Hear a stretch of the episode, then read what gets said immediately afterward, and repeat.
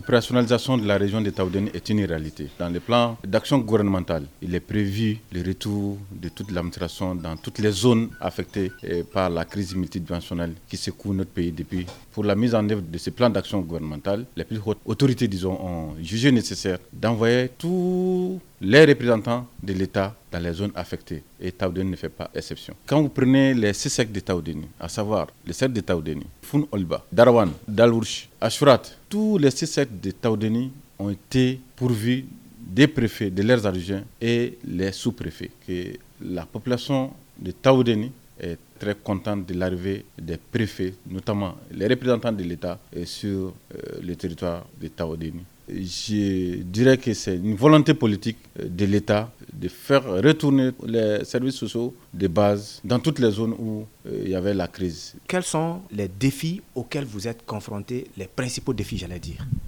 Les défis sont très énormes à relever au niveau de, la région de Taoudeni. Quand vous prenez Taoudeni, situé à 750 km de Tombouctou. Donc, euh, si vous prenez cette distance, elle est grande, les défis de désenclavement avec les, les, voies routières. Ensuite, les défis sécuritaires sont à relever aussi, que tout le monde connaît. Ensuite, il y a le retour des populations déplacées, les réfugiés. On parle de défis de développement. Et quand les populations sont sur place, il faut créer les conditions pour permettre aux populations de vivre au moins dans les conditions de dignité.